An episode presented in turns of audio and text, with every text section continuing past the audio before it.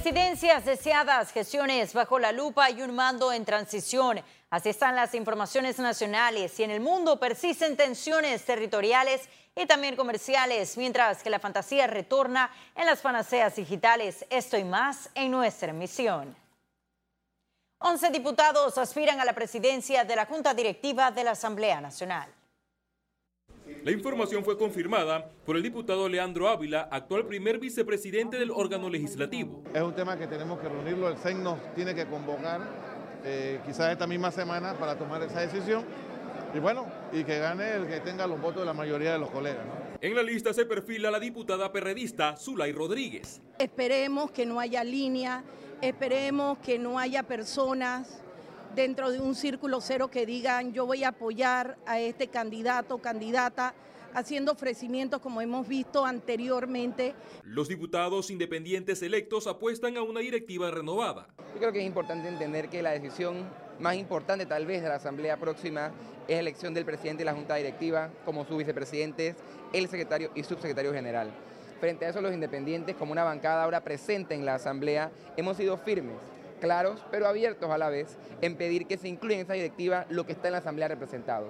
Mujeres, jóvenes, profesionales, diputados independientes que representan a la mitad de la población.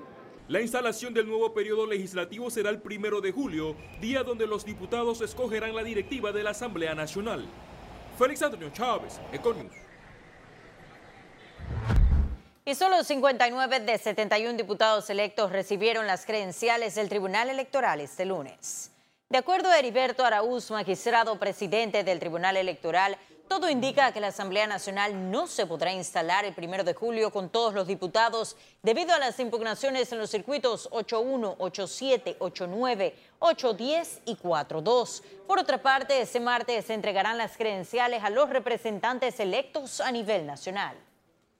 Quedan pendientes 12 diputados de, distintos cuatro circuitos que eh, las impugnaciones están pendientes para resolver, eso deben salir en los próximos días. Porque ya queda una semana, quizás se aunan, quizás se le entregue credenciales a algunos cuantos, pero esto lleva un procedimiento que toma un tiempo. Las audiencias y el derecho que tienen algunos todavía después de la audiencia y del fallo de la juez a, apelar ante el Pleno. Así que vemos improbable que de aquí al lunes haya más, eh, nuevas credenciales. Se le entregará después ya del primero.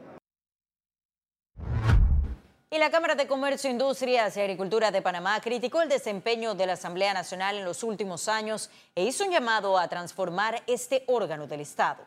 El gremio empresarial advirtió que cada nuevo parlamento tiene la potestad de llevar al país hacia la modernidad, actualizando las leyes y normas relacionadas con su desarrollo como sociedad, por lo que solicita cambiar el rumbo del deterioro institucional. Para la Cámara de Comercio, los diputados electos en los comicios del 5 de mayo pasado recibieron de sus votantes el encargo claro de abandonar las prácticas que nos abochornan a todos los panameños. Y el diputado Benicio Robinson culpó a los medios de comunicación por la falta de presupuesto en el deporte y dijo estar de acuerdo con las investigaciones en Pandeportes. Lamentamos de que eh, el deporte eh, número uno de Panamá pues haya sido afectado eh, especialmente pues por los medios. Ojalá que los medios den los, recursos para poder llevar a nuestra representación internacionalmente. Siete representaciones que por cuatro años el gobierno estuvo respaldando, en estos momentos pues no le ha dado los recursos para representar. Así que podemos decir que vamos a estar en los próximos años en situaciones pues precarias en el deporte a nivel nacional, no solamente en el, en el béisbol, sino en los otros deportes, precisamente por no corregir eh, este rumbo. Y el ex candidato presidencial Rómulo Rux calificó la gestión del presidente Juan Carlos Varela como un desastre. Te puedo decir con certeza que es el peor gobierno que nosotros hemos tenido. Ha sido un desastre, lo dijimos durante la campaña, lo reiteramos ahora mismo. La gente está celebrando es que se vaya el presidente actual, no que venga el próximo. Nosotros estamos atentos a que termine ya estos últimos días sin hacer más daño al país. Eh, es una lástima que con la situación financiera del Estado esté gastando plata en publicidad y en otros temas que no tiene nada que estar haciendo. Por otro lado, el gobierno entrante tiene que cumplir sus promesas de campaña.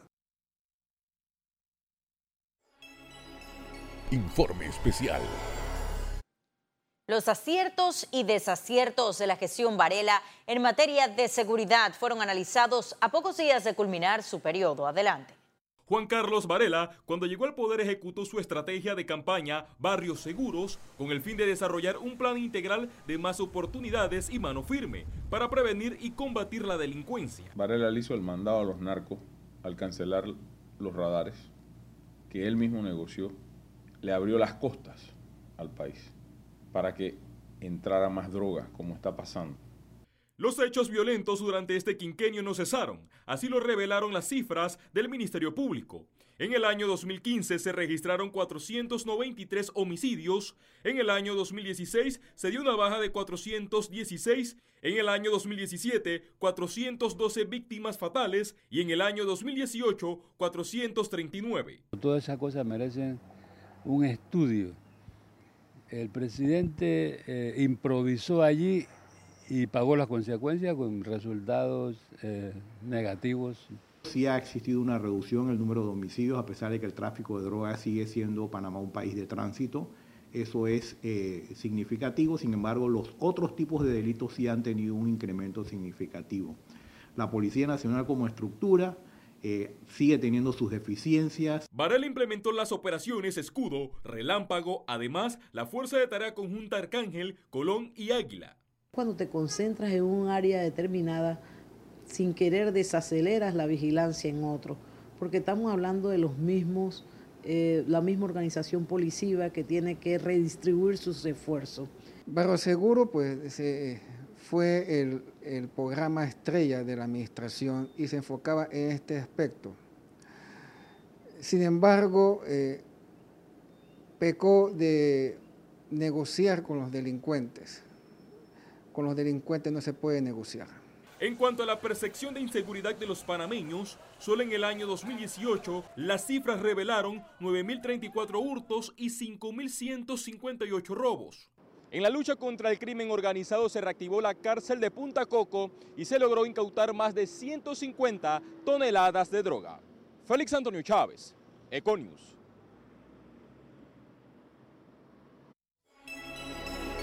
Economía. Y la reciente inclusión de Panamá en la lista gris del Grupo de Acción Financiera Internacional tendrá un impacto directo en el sistema bancario del país. Así como en el pasado, el sector bancario resintió la lista discriminatoria del Grupo de Acción Financiera Internacional con la pérdida de más de 70 corresponsalías bancarias, ahora igualmente se verá afectado. Más allá de una imagen, tiene un impacto directo en el sistema bancario que bien no es mencionado como uno de los puntos de acción, porque recordemos que el sector bancario ha trabajado arduamente en 2016 para lograr la salida de Panamá de la lista en la ocasión anterior, tenemos que, reconocer que los sectores que ahora se identifican como vulnerables en ese plan de acción son clientes de la banca y requerirán probablemente procesos de debida diligencia amplificada. La Cámara de Comercio, Industrias y Agricultura de Panamá rechazó la inclusión del país en la lista gris del organismo debido a los grandes avances de la nación en materia de transparencia y Panamá ha avanzado muchísimo. El desconocer esos avances realmente es injusto y esperamos que esto sea corregido rápidamente. Nosotros como gremio ya estamos trabajando en lograr eso. El ministro designado de Economía y Finanzas, Héctor Alexander, señaló que trabajarán de la mano con el sector privado una hoja de ruta para enfrentar los desafíos heredados. Jessica Tazón, Econews. Y las empresas sostenibles representan riesgos menores y tienen mayor probabilidad de causar un impacto positivo y duradero en el desarrollo. Tomando en cuenta dicha premisa, Bidinvest realiza en la capital panameña la Semana de Sostenibilidad, evento que reúne los líderes más reconocidos en sostenibilidad ambiental, social y de gobernanza de América Latina y el Caribe. La actividad tiene como objetivo central promover el diálogo de alto nivel entre los responsables de la toma de decisiones más innovadoras y también la difusión de casos empresariales en prácticas sostenibles. Es un evento que foca en el sector privado eh, que busca ah, abordar dos perspectivas. Primero, la perspectiva del manejo de riesgo, cómo las empresas pueden evitar desastres, cómo las empresas se pueden preparar para manejar mejor las crisis. Y la segunda perspectiva es la perspectiva de las oportunidades, porque cuáles son las oportunidades relacionadas al desarrollo de nuevos negocios con sostenibilidad.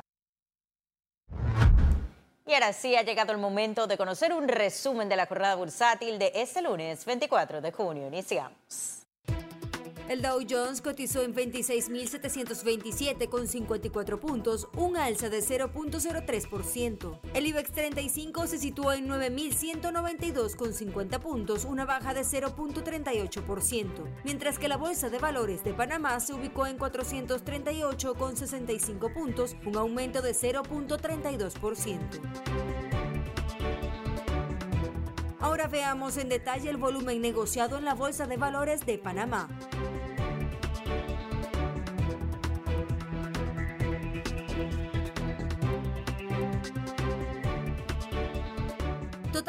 Negociado 9.059.290 con 50 centavos.